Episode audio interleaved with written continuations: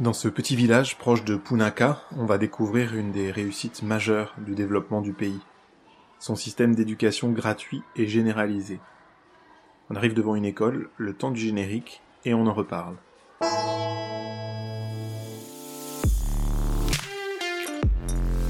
Vous écoutez Bonheur et Dragon, une aventure sonore en Himalaya, un podcast au cœur du méconnu royaume du Bhoutan. Épisode 11 Des écoliers, des hommes en robe et du thé au beurre.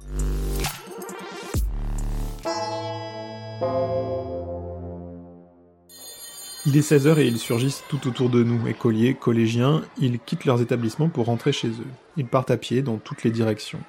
Une scène inimaginable quelques décennies en arrière. Au début du XXe siècle, seuls les monastères et quelques rares établissements privés contribuaient à l'éducation des jeunes boutanais au début des années 60, le roi rend l'éducation gratuite pour tous et tout s'accélère. En 90, le taux d'illettrisme atteignait 70% chez les hommes et 90% chez les femmes. En 2017, il avait chuté à 30%. Sur les générations les plus jeunes, il tournait même autour de 7%. Démonstration du succès majeur de la politique d'éducation du pays voulue par le roi. Les monastères, quant à eux, n'ont pas cessé d'accueillir des jeunes, les moines enfants sont toujours là. Il serait près de 4000 dans le pays, recrutés dès l'âge de 5 ans, officiellement 7 ans.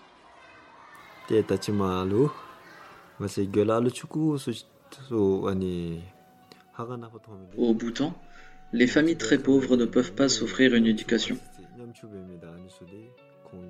L'école est gratuite, mais il faut payer les livres, l'uniforme, la nourriture. Si vous n'avez pas les moyens, vous pouvez amener votre enfant au monastère. Cela soulage les familles. En grandissant, certains restent chez les moines, mais pas tous. La religion n'est pas si présente que ça à l'école, à l'exception de la prière quotidienne. Écoutez plutôt.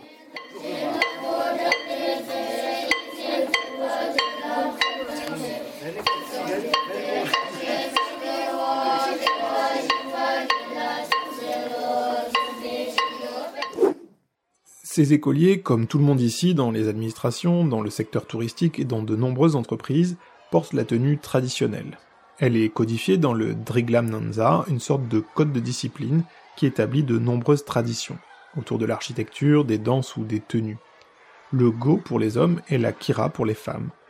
Si ces tenues existent depuis le XVIIe siècle, l'obligation de les porter dans certains contextes ne date que de 1989. À cette époque, la règle n'avait pas fait que des heureux, notamment chez les populations de l'Est et du Sud, pas très habitués à se vêtir de la sorte. La tenue féminine est généralement une jupe droite et longue. Pour les hommes, c'est plus original, ils portent une robe qui descend jusqu'aux genoux. La tradition veut que les boutanés ne portent pas plus de sous-vêtements sous leur go que les Écossais sous leur kilt. Mais cette tradition tend à reculer. Il est une tradition qui perdure, c'est celle de l'hospitalité boutanaise. Où que vous arriviez, on vous reçoit avec une tasse de thé au beurre. Cette boisson, la souja, on la retrouve pour fêter le nouvel an boutanais, pour les mariages, les fêtes religieuses. Des feuilles de thé infusées dans de l'eau bouillante, du sel, du beurre de yak, aujourd'hui généralement remplacé par du beurre de vache. Parfois un peu de lait et le tour est joué. Accompagné de zao, du riz soufflé grillé. Cette boisson est centrale dans la culture du pays Pourtant, le Bhoutan n'est qu'un producteur anecdotique de thé.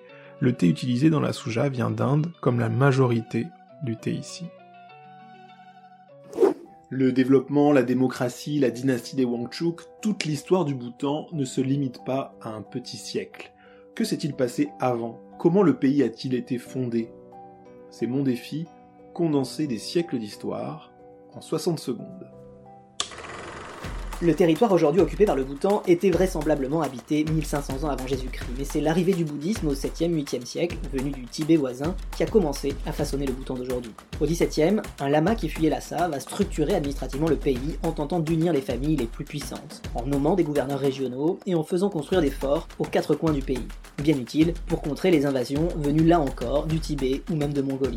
Elles échoueront les unes après les autres. Rapidement, le pouvoir est partagé en deux. Spirituel d'un côté, confié à une première autorité, une seconde prenant en charge ce qu'on appellerait aujourd'hui le pouvoir politique. Rivalités intestines et luttes de pouvoir entre régions et familles sont synonymes d'instabilité quand arrivent les Anglais. Fin 18e, début 19e, les relations avec l'Inde britannique sont compliquées et le Bhoutan divisé. Une guerre éclair avec l'Inde ampute alors le Bhoutan de 20% de son territoire, notamment en Assam et au Bengale. En 1907, c'est le gouverneur régional le plus puissant qui s'impose pour unir les autorités spirituelles et politiques. Ce dernier, Ogen Wangchuk, devient ainsi le premier roi du Bhoutan. Le roi actuel est son arrière-arrière petit-fils.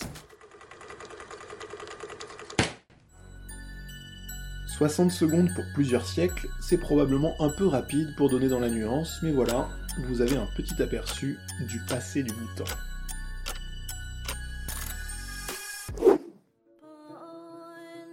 Dans le prochain épisode de Bonheur et Dragon, nous rejoindrons les éleveurs de yak de retour des alpages, des nomades aux traditions en péril.